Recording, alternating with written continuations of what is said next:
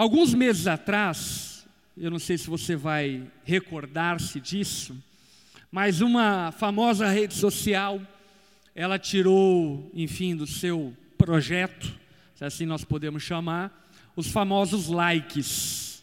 Enfim, o Instagram. O Instagram tomou como decisão a retirada dos likes.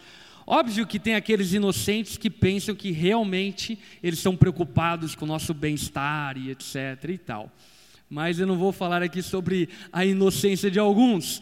Mas a desculpa usada para tirar esses likes, de fato são realidades presentes na sociedade de hoje, que é o fato de que muitas pessoas é, estruturam a sua imagem estrutura sua autoimagem, seu selfie, a partir das redes sociais, como se dizendo, por exemplo, que ter muitos likes significa que eu sou muito querido e significa que aquilo é muito bom, e não ter likes significa então que eu não sou uma pessoa muito boa e que isso é motivo para eu, enfim, ficar depressivo, mal, doente e ficar muito mal.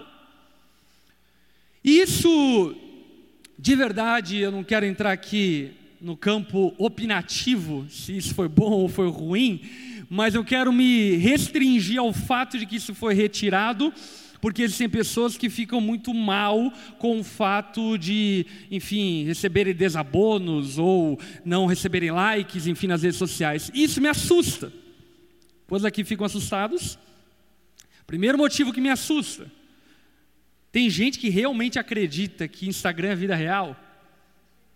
É a primeira coisa.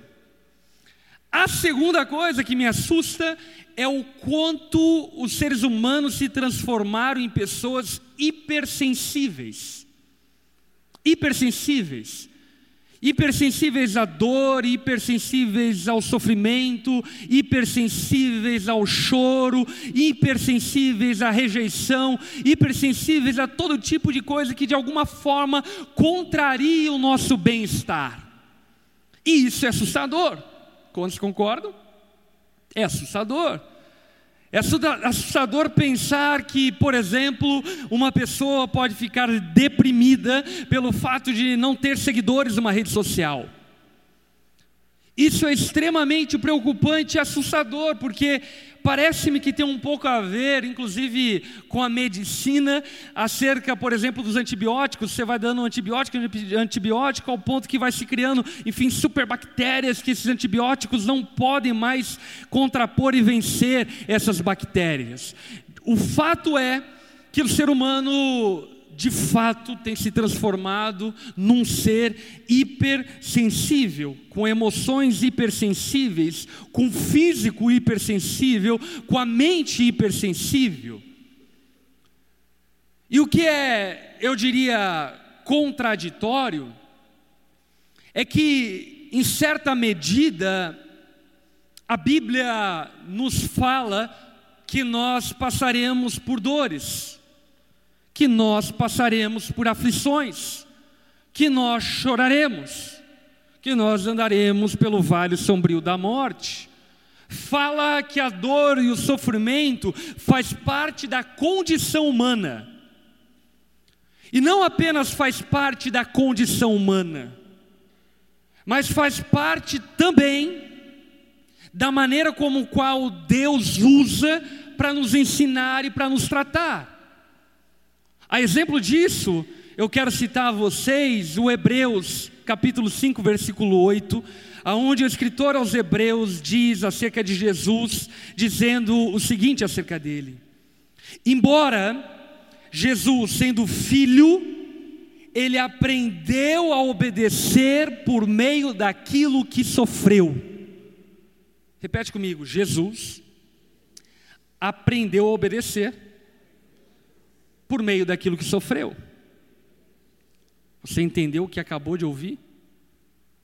Deus aprendeu a obedecer por meio daquilo que sofreu. E vamos concordar que Jesus tinha uma inclinação à obediência muito maior que a nossa, não é? Se o meio pelo qual o Pai forjou o Filho, o Deus Pai forjou o Deus Filho, foi a dor e o sofrimento. Qual você acha que é o método ou a forma como Deus vai nos forjar? É o carinho? Uma coisa é, de fato, nós aprendemos muito na vida com afeto, com carinho, com atenção. Mas parece-me que o ensino ele é amplificado em meio à dor.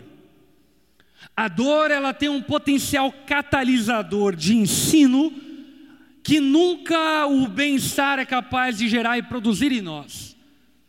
Portanto, o exemplo do filho, o filho aprendeu o que aprendeu por meio do sofrimento, por meio da dor. E a grande realidade a partir dessa verdade bíblica é que você nunca vai se tornar grande aos olhos de Deus se você não se tornar grande em meio aos seus sofrimentos. Em outras palavras, ser crente quando tudo está a favor é fácil. Ser fiel quando o vento sopra a seu favor é fácil. Isso não prova absolutamente nada a teu respeito. O que prova ao meu respeito e ao teu respeito é a dor, são as privações, são as provações. Por isso, inclusive, a minha forma de enxergar a dor e o sofrimento talvez seja um tanto quanto peculiar, eu quero te ajudar a enxergar da forma como eu enxergo. Eu penso que a vida é dor e sofrimento com alguns oásis no meio do caminho, e não o contrário. Algumas pessoas pensam que a vida é passos verdejantes com alguns momentos de dor no caminho. Não. Você nasce sofrendo, você nasce chorando, e se não chorar, você apanha na bunda para chorar. Porque de fato a dor faz parte da condição humana. E o que o Novo Testamento e Jesus vem nos ensinar é ressignificar essa dor ressignificar esse sofrimento. E para isso, eu quero convidar você a abrir a tua Bíblia em Marcos, Evangelho de Marcos, no capítulo 8, versículo 27. Evangelho de Marcos, capítulo 8, versículo 27.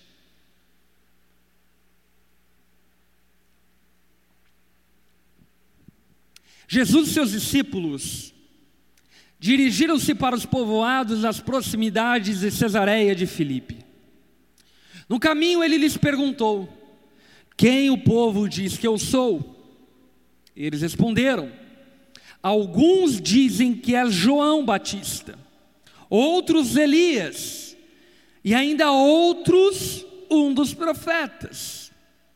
E vocês? perguntou ele quem vocês dizem que eu sou? Pedro respondeu: Tu és o Cristo. Jesus os advertiu que não falassem a ninguém ao seu respeito. Pedro tem revelação de quem é Jesus. Jesus não é um simples homem. Pedro consegue enxergar além daquilo que ele via e consegue compreender que Jesus era o Cristo.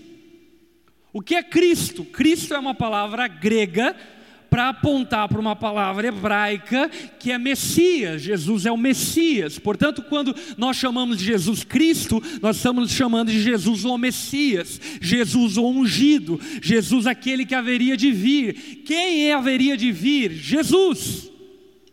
O Antigo Testamento apontava para um dia onde viria alguém que ocuparia o trono de Davi e restauraria Israel, e essa pessoa é Cristo. Agora, o que muitos judeus equivocadamente pensavam é que esse Cristo viria se apresentar como um imperador invencível que subjugaria as forças do Império Romano e colocaria Israel no devido lugar. E é óbvio que os judeus que pensavam dessa forma não aceitavam a Bíblia toda. Porque Isaías 53, por exemplo, é um capítulo reservado para falar que o Cristo haveria de sofrer. Que Cristo haveria de ser rejeitado, que ele seria traspassado, que ele seria esmagado, que ele seria contado entre os ímpios. Portanto, os judeus, eles ignoravam essa faceta do Cristo que haveria de sofrer. E porque eles ignoravam essa faceta do Cristo que haveria de sofrer, eles criaram uma imagem idealizada do Messias. E essa imagem idealizada do Messias vem à tona no versículo 31. Olha só o que acontece no versículo 31. Então ele começou a ensinar-lhes que era necessário que o filho do homem sofresse muitas coisas. E fosse rejeitado pelos líderes religiosos, pelo chefe dos sacerdotes e pelos mestres da lei, fosse morto e três dias depois ressuscitasse. Preste atenção nesses versículos. Era necessário Repete comigo: necessário. Era uma necessidade. O Messias tinha que sofrer. O Messias tinha que chorar. O Messias tinha que padecer. Ele tinha que sentir dor. Ele tinha, ele precisava, era necessário. Isso fica muito evidente no Getsemane. Quando Jesus, Deus Filho, olha, ora para Deus Pai, dizendo a Deus Pai: Pai, se possível, afasta de mim essa dor, esse cálice, mas contudo, não seja feita a minha vontade, mas a tua. O pai olha do céu para o filho e diz: Filho, não é possível, você vai ter que sofrer. Portanto, o Messias haveria e teria que sofrer. Mas parece que esse pseudo evangelho triunfalista que tem preservado-se até os dias de hoje, já existia naqueles dias. Parece-me que esse evangelho que ausenta a dor, ausenta o sofrimento, ausenta a pobreza, ausenta o caos, ausenta as dores da vida, já existia naqueles dias. Por quê? Olha só o que acontece no versículo 32 ele falou claramente a esse respeito do que? De que ele haveria de sofrer. Então Pedro, chamando a parte, começou a repreendê-lo. Agora imagina a cena. Jesus, diante dos, messi, diante dos discípulos, diz: Eu vou ter que sofrer, é necessário que eu sofra. É necessário que eu sofra para que se cumpra a palavra que havia sido prometida a meu respeito, e não somente para que se cumpra a palavra, mas para que também Hebreus faça sentido. O filho do homem aprendeu por meio daquilo que sofreu. É necessário que eu sofra. E o apóstolo Pedro, o típico cristão, o típico crente triunfalista, pega Jesus, tira de canto e começa a dar de dedo em Jesus. Você está ficando maluco? Como assim sofrer? Nós somos o povo de Deus. A gente é cabeça, não é cauda. A gente vai pisar a cabeça da serpente. Nós somos um povo mais próspero da terra. Você está ficando maluco? Como assim você tem que sofrer? Como assim você tem que passar por sofrimento? Jesus você não conhece a Bíblia? Jesus, você não conhece os profetas? Você consegue imaginar Pedro repreendendo Jesus? Eu consigo. Porque aparentemente é aquilo que nós continuamente fazemos, mas agora não a respeito de Jesus, mas a nosso respeito. Como assim eu vou passar por dor, por sofrimento? Eu estava ficando maluco. Eu nasci de novo, eu sou filho do rei. Sou uma princesa de Jesus. E Pedro então vai repreendendo Jesus, porque Jesus estava falando que era necessário que eles, que ele, o Messias, sofresse. Agora olha o versículo 33. Jesus, porém, voltou-se, olhou para seus discípulos e o que ele fez? repreendeu Pedro, dizendo: Para trás de mim, capeta, para trás de mim, Satanás. É muito interessante o quão bem faz ler a Bíblia.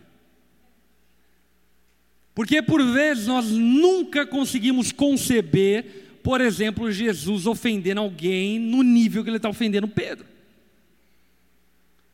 Porque a nossa ideia é que Jesus é um ser meio tipo, de boa. Vamos viver na vida, está tudo tranquilo. Mas quando Pedro fala que ele não deveria sofrer, que ele repreende Jesus dizendo: Não, você não pode sofrer. O que Jesus diz a Pedro é: Afasta de mim, Satanás. Afasta de mim, diabo. Afasta de mim, capeta. Por quê? Qual é a justificativa de Jesus para ofender Pedro com tamanha ofensa? Olha só o que ele diz: Você não pensa nas coisas de Deus, mas nas coisas dos homens. Eu não sei se você já pegou aqui qual é o princípio que está por trás disso tudo. O que Jesus está declarando implicitamente é que sofrer faz parte das coisas de Deus. E nós não queremos sofrer porque nós pensamos nas coisas dos homens e não nas coisas de Deus. Nós nos esquivamos da dor, nos esquivamos do sofrimento, nos esquivamos das lágrimas, porque nós amamos demais as coisas dos homens porque amamos demais as coisas aqui, porque amamos demais o nosso conforto, porque amamos demais o nosso bem-estar, porque amamos demais a nossa vida tranquila. E o que Jesus está declarando a Pedro é que Deus pensa de maneira diferente. E sabe, é impressionante o quanto essa mateologia de que Jesus veio retirar a nossa dor, as nossas doenças, a nossa pobreza, ainda continua sobrevivendo séculos e séculos. É impressionante. Pois tem hoje gente afirmando, por exemplo, que a falta de prosperidade financeira indica uma vida espiritual fracassada. Você está maluco? Você está doido? Os apóstolos, em grande medida, morreram pobres. E você quer dizer que você é mais encarnado do que o apóstolo Paulo? Do que o apóstolo Pedro ou que João, que padeceu na ilha de Pátimos? E sabe, essa pseudo-teologia, essa falsa teologia, ela sim é placebo para a nossa consciência, porque ela é mentira. Eu posso afirmar para você, biblicamente, um dia, Deus enxugará dos seus olhos, dos meus olhos, todas as lágrimas, mas esse dia não é hoje, não é agora. Eu posso afirmar categoricamente, biblicamente para você, que um dia nós viveremos em um lugar onde não haverão doenças, mas esse dia não é hoje, não é agora. Portanto, nós precisamos aprender a lidar com a eminente dor que vamos sofrer. Precisamos aprender a lidar com a eminentes sofrimentos e angústias que a vida vai nos reservar, porque ela vai nos trazer. Sabe, para aqueles que não leem a Bíblia e se escoram nesse tipo de falsas promessas, dita por pessoas até bem intencionadas às vezes, eu preciso contar para você dois figurões da famosa teologia da prosperidade, que é o arcabouço de toda essa maluquice que muita gente sustenta. Primeiro figurão da teologia da prosperidade foi um pastor televisionado, muito famoso, lá na década de 80, 90, alguns vão lembrar dele, chamado Kennedy Reagan que foi, enfim, o líder do movimento de fé.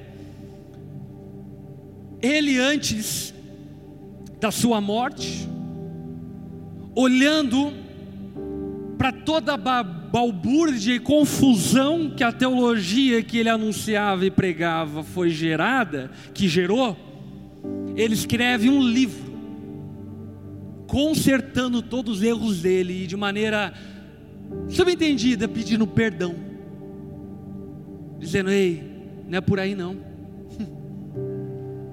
Porque a teologia de Kennedy Reagan, por exemplo, afirmava que se você dar as suas ofertas, você vai prosperar e vai ficar muito rico.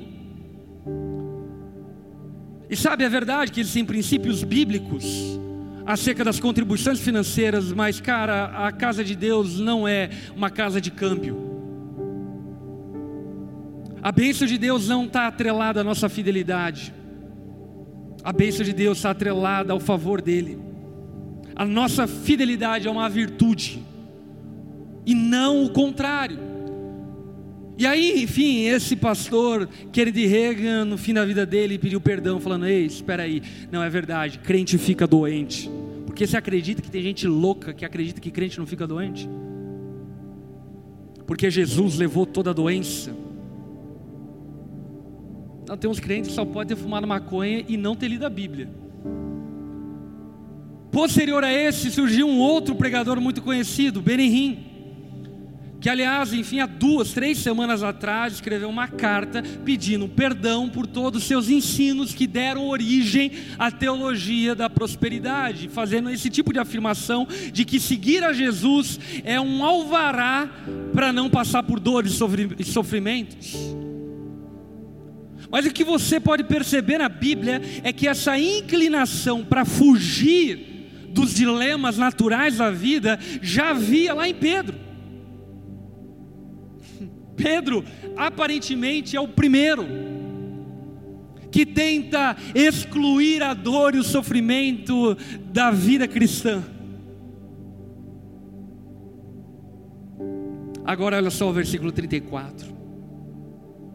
Então ele chamou a multidão e os seus discípulos e disse: Se alguém quiser acompanhar-me, negue a si mesmo, tome a sua cruz e siga-me.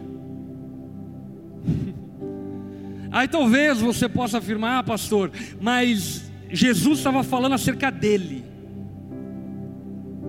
Para você não ficar só com essa afirmação, o texto continua com Jesus dizendo: Olha, eu vou sofrer, mas não acho que eu vou sofrer sozinho. Quem quiser ser meu discípulo, negue a si mesmo, tome a sua cruz e siga-me. E não adianta você enfeitar a cruz de Cristo. O símbolo da cruz naqueles dias era muito claro.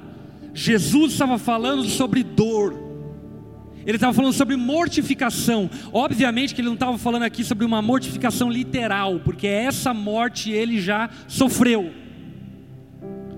Mas ele estava falando sobre uma vida de renúncias, sobre uma vida de completa devoção a Deus. Portanto, algo que eu e você precisamos saber é que o cristianismo antes de ser um convite à vida, ele é um convite à morte. A fé cristã, antes de prometer vida a nós, ela nos convida à morte, nos convida à nossa morte, porque é bem simples, a tua vida não tem como melhorar. Tem como piorar, mas melhorar não. e para que nós tenhamos uma vida boa e nova, é necessário que morramos. Portanto, a ressurreição e a glória de Cristo, ela é posterior à nossa morte. Se não passarmos pela morte, e aqui vale a pena novamente lembrar, essa morte é simbólica, ela é espiritual.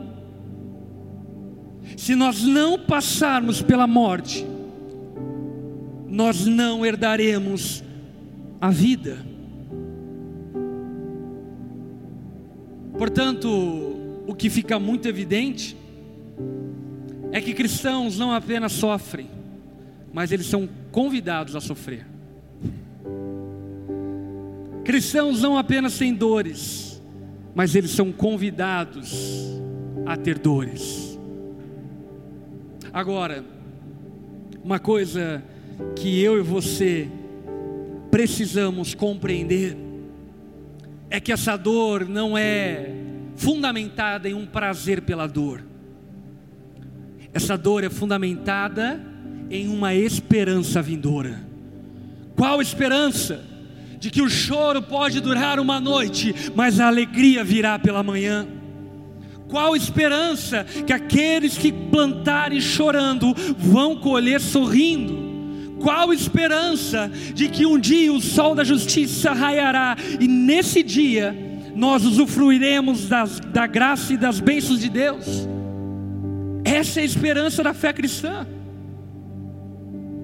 Como diz o apóstolo Paulo, se nós temos esperança somente para esta vida, nós somos de todos os mais miseráveis homens. Se você acha que Jesus morreu em uma cruz só para te dar uma família boa, só para que a tua conta na poupança seja gorda, só para que você tenha uma vida confortável, você está diminuindo a eternidade a um sopro que é a nossa vida. Jesus morreu na cruz, nos salvou para nos dar esperança de vida eterna. É verdade que Deus nos abençoa, é verdade que nós nessa vida podemos usufruir da graça dele, mas é verdade que por mais que usufruamos de coisas boas nessa vida, nada se compara àquilo que Deus tem preparado para aqueles que o amam não é sobre aqui e agora, é sobre lá e depois, é sobre a eternidade. No versículo 35, Jesus fala: Pois quem quiser salvar a sua vida, em outras palavras, quem se esquivar da dor, quem tentar poupar a sua vida, quem quiser salvar a sua vida, a perderá, vai perder. Aqueles que abraçarem o conforto, aqueles que se esquivarem da dor, aqueles que fugirem da dor, vão perder. Mas aquele que perder a sua vida, por minha causa e pelo Evangelho, este a salvará. Note bem, não é perder a sua morte, é perder a sua vida. Jesus não convida a nós para que apenas morramos por Ele, mas Ele nos convida para que vivamos por Ele. E o que Ele está falando é sobre entregar uma vida como oferta a Ele entregar os nossos dias como oferta a Ele, e aquele que entregar os seus dias como uma oferta a Jesus, salvará a sua vida. Portanto, o que nós percebemos acerca da fé cristã é que ela é um convite para o sofrimento, mas não para o sofrimento tipo hipersensibilidade. Ela é um convite para que ressignifiquemos as nossas dores. Jesus ele não está falando sobre sentir dor por causa da dor de cotovelo. Ele não está falando sobre sofrer por causa da tua desobediência no teu casamento. Ele não está falando sobre dores provenientes da nossa vida pecaminosa. Não, Ele está falando para que elevemos o sentido da nossa dor e de uma vez por todas coloquemos a nossa vida na disposição de sofrer o que tiver que sofrer por causa de Cristo e pelo Evangelho. E para você não achar que isso é algo isolado das palavras de Jesus, eu quero citar alguns textos para você aonde fica muito evidente que Jesus nos convida para que não apenas aceitemos o sofrimento proveniente do Evangelho, mas que o abracemos. Olha só, Filipenses capítulo 1, versículo 29. Pois a vocês foi dado o privilégio de não apenas crer em Cristo, mas também de sofrer. Romanos 8,17.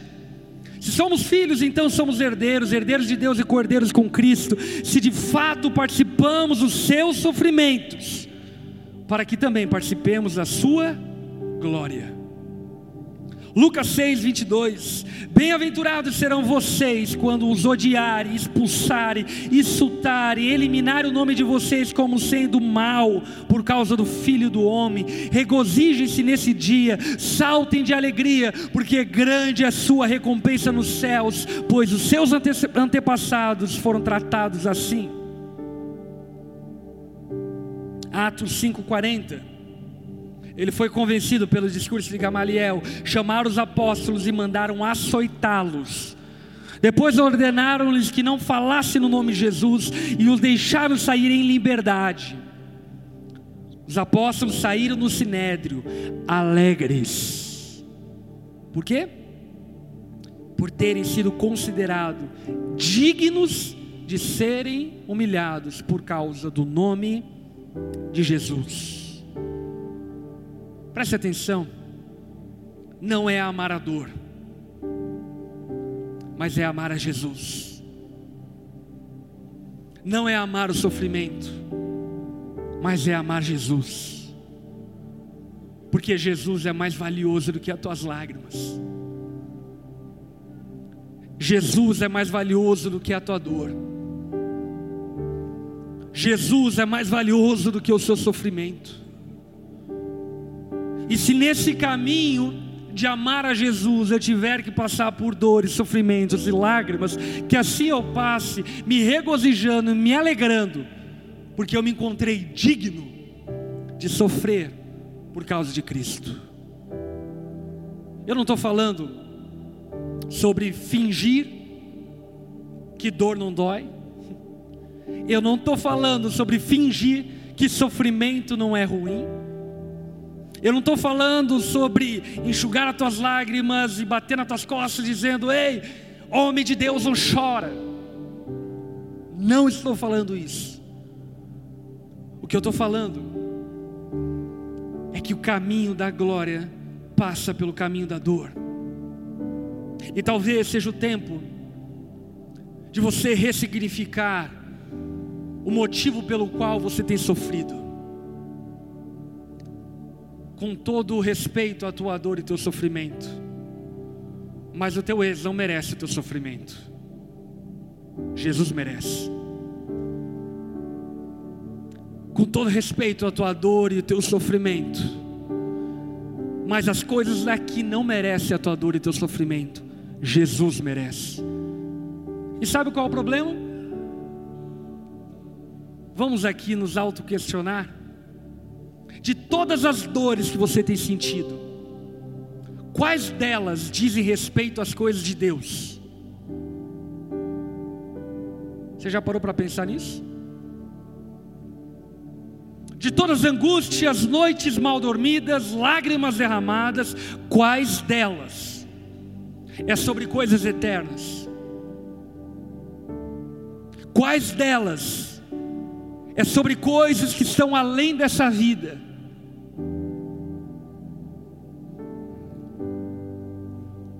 Jesus nos convida para que nos coloquemos em uma posição de disponibilidade ao sofrimento, se necessário. Eu oro para que nós não sejamos perseguidos. Amém? E a pergunta que eu faço é: e se formos? Eu não quero ser perseguido. Alguém aqui quer? Pô, Lipão, me amarro na ideia de morrer queimado.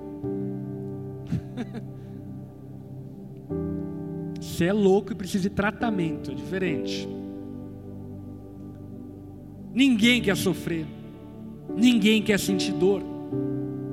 A questão levantada aqui é até que ponto você está disponível para se manter fiel a Jesus?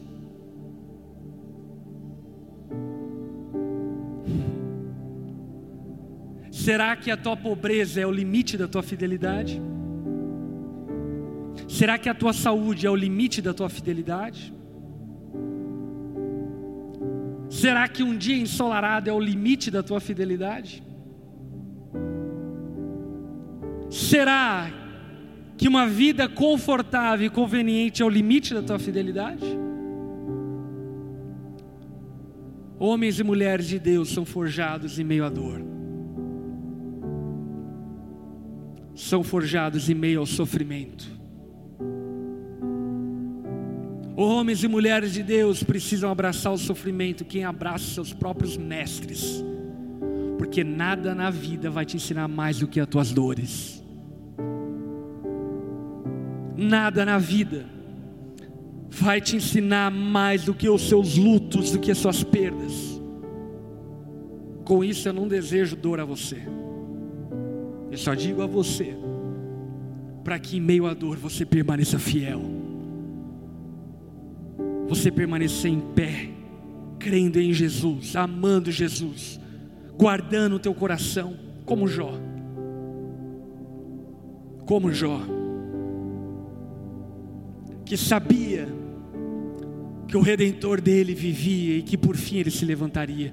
Jó não sabia como seria o enredo da história dele, mas ele sabia como seria o fim da história dele. Ele sabia que um dia ele usufruiria da provisão, do amor, da compaixão de Deus.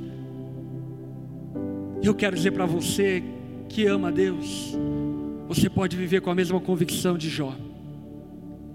Talvez você não saiba qual é o motivo pelo qual você tem sofrido tanto. Talvez você não saiba qual é o motivo da tua dor, talvez você não saiba porque todo mundo dá certo e você dá errado.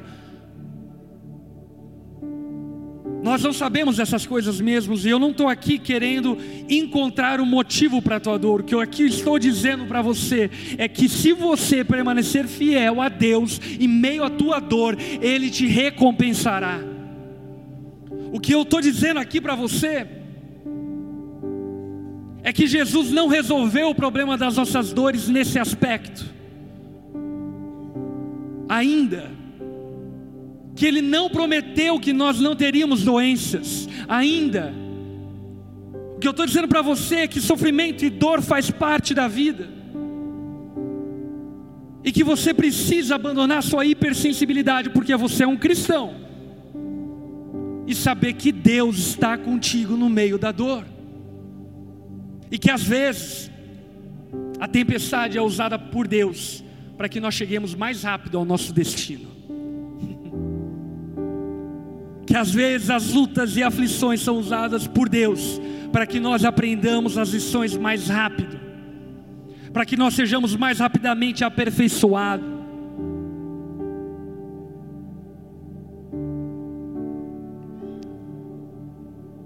Versículo 36. Pois o que adianta o homem ganhar o mundo e perder a sua alma? O que adianta você fugir da dor? De ter que perdoar quem te ofendeu e perder a sua alma? O que adianta você fugir da dor de restaurar o teu casamento e perder a sua alma? O que adianta você fugir da dor de ter que dormir menos para servir a Deus e perder a sua alma. O que adianta você fugir da dor, de ter que lidar com as adversidades por seguir a Jesus e perder a sua alma? Meu irmão, saiba de uma coisa: a tua alma é o bem mais valioso que você possui.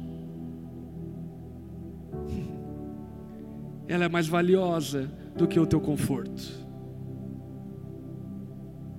Por isso, no nome de Jesus, abrace o sofrimento. Não permita ódio ser gerado na tua alma. Abrace o sofrimento. Abrace a dor. Não permita que a vingança te domine. Abrace o sofrimento. Perdoe. Não permita que a passividade, os traumas, as dores passadas te dominem. Abrace o sofrimento. Que a tua depressão seja cura para as pessoas depressivas ao teu redor. Que as tuas dores, os seus traumas sejam cura para quem está à sua volta. Não, você não é menos de Deus porque você está sofrendo.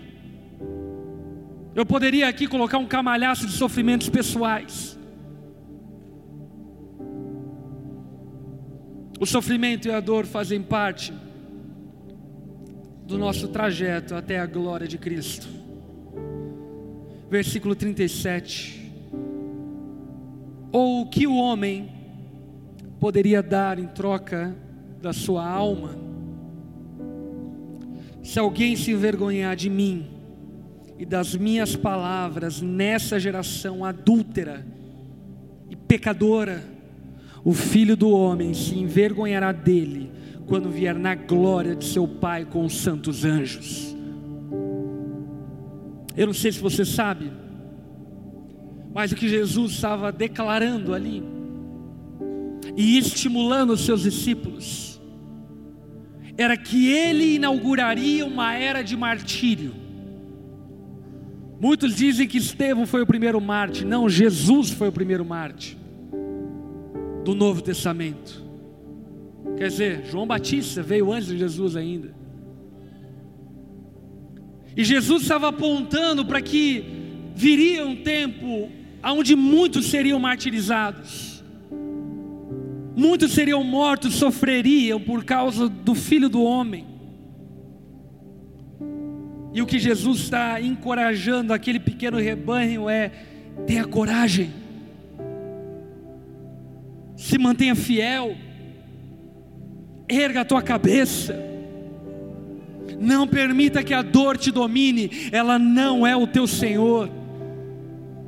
Não permita que o sofrimento mande na tua vida, ele não é o teu Senhor. Eu sou o teu Senhor. Eu conheço a tua dor, eu conheço as tuas lágrimas. Eu posso me compadecer de vocês, porque como vocês eu passei por todo tipo de tentação, de provação, porém eu não cometi pecado algum, eu me mantive fiel, eu não fugi da dor, eu não fugi do caminho que leva ao banquete, que passa pelo vale sombrio da morte, eu não me esquivei da dor, eu enfrentei ela. Não abandone a sua fidelidade a Deus pelas suas crises conjugais. Abrace as tuas crises conjugais e se mantenha fiel ao Senhor. Não abandone a sua fidelidade a Deus por causa das suas crises financeiras. Abrace a sua crise financeira e se mantenha fiel ao Senhor. Não abandone o seu chamado, o seu ministério, por causa das dores que você sofre no ministério no chamado. Abrace as dores. Deus é fiel. Ele é fiel. Eu quero encerrar essa pregação lembrando a você, primeiro, que Jesus é mais precioso do que as suas dores. Amém? Ele é mais precioso. A presença dele é mais preciosa do que as suas lágrimas. A presença dele é mais preciosa do que o seu luto. Ame a Jesus mais do que o seu bem-estar.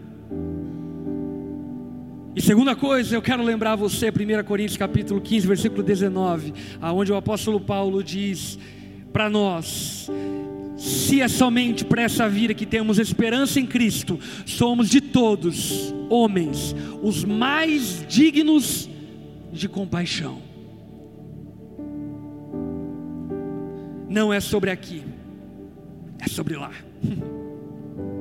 Não é sobre bem-estar nessa vida, é sobre a eternidade junto à presença de Deus.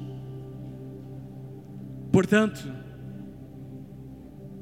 se necessário que soframos, que soframos, mas que Jesus seja glorificado no dia bom e no dia ruim, que nos mantenhamos fiéis a Ele, no dia escuro e no dia claro, que mantemos-nos brilhando em meio às trevas ou em meio à luz, que nos mantenhamos fiéis ao Senhor ainda que a dor bata na nossa porta. Amém. Coloque-se em pé no seu lugar.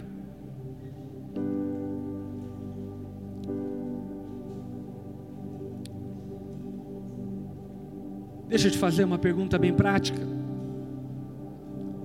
Você tem se esquivado de obedecer a Jesus por causa do teu conforto? Vamos aqui colocar algumas hipóteses. Você tem se esquivado de perdoar pessoas que te magoaram,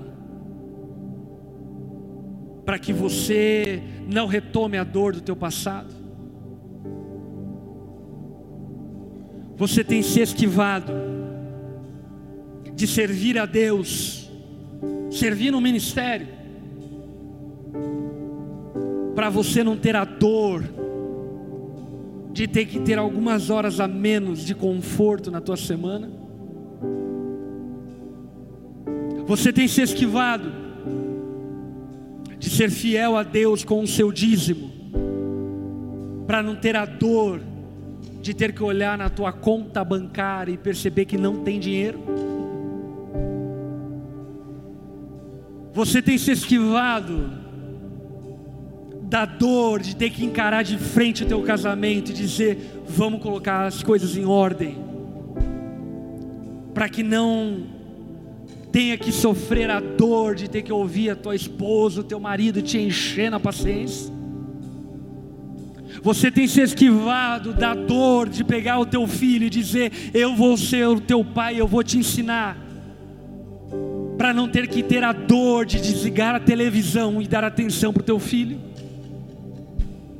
Você tem se esquivado da dor de buscar a Deus na sua casa, de desligar tudo, ler a tua Bíblia, orar, para não ter que passar pelo sofrimento de desligar o teu Netflix, de ter que dar um off no teu jogo de futebol. Quais são as dores que você tem se esquivado de passar? Deixa eu dizer para você, abrace a tua dor, cara.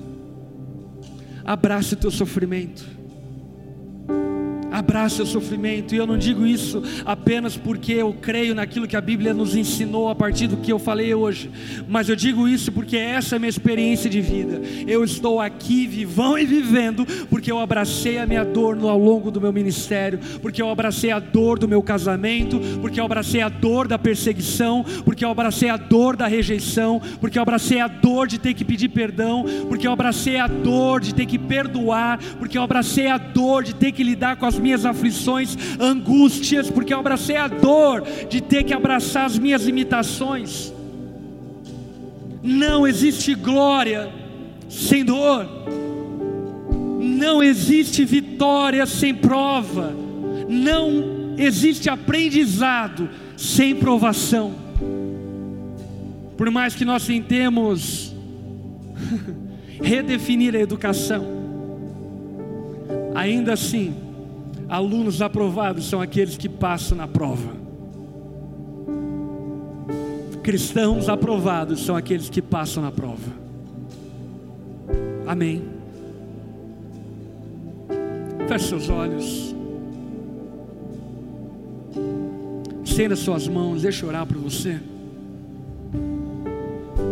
Espírito Santo,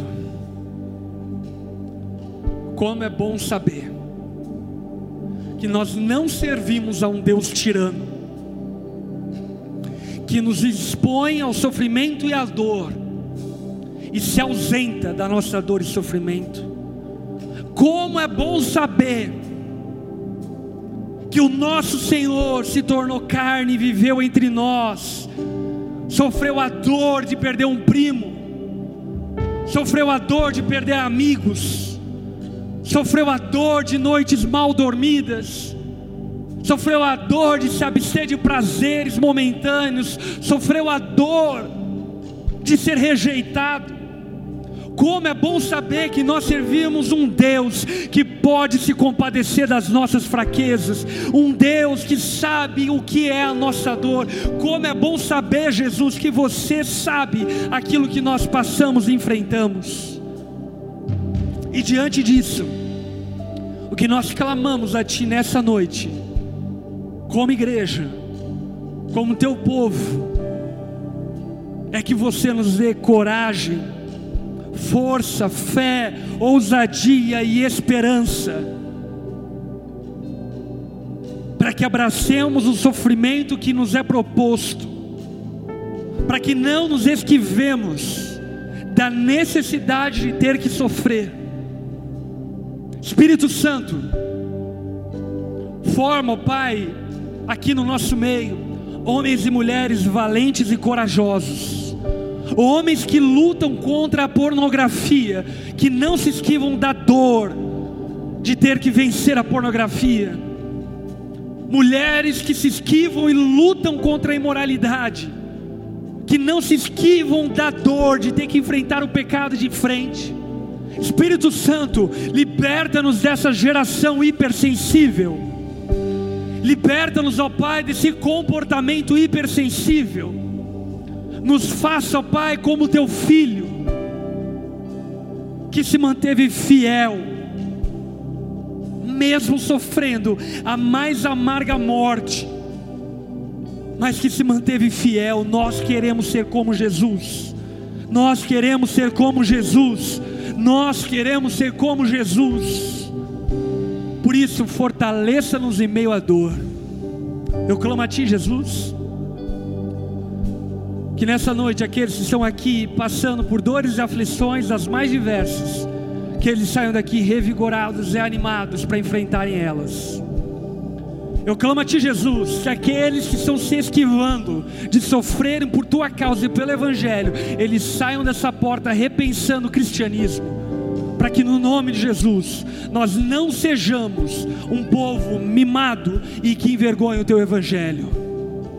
Faz-nos assim, Jesus para a glória e para o louvor do teu nome. Guarda-nos, protege-nos e mantenha-nos, ó Pai, firmados no Senhor e na Sua palavra, que jamais perecerá. No nome de Jesus que nós oramos. Amém e amém.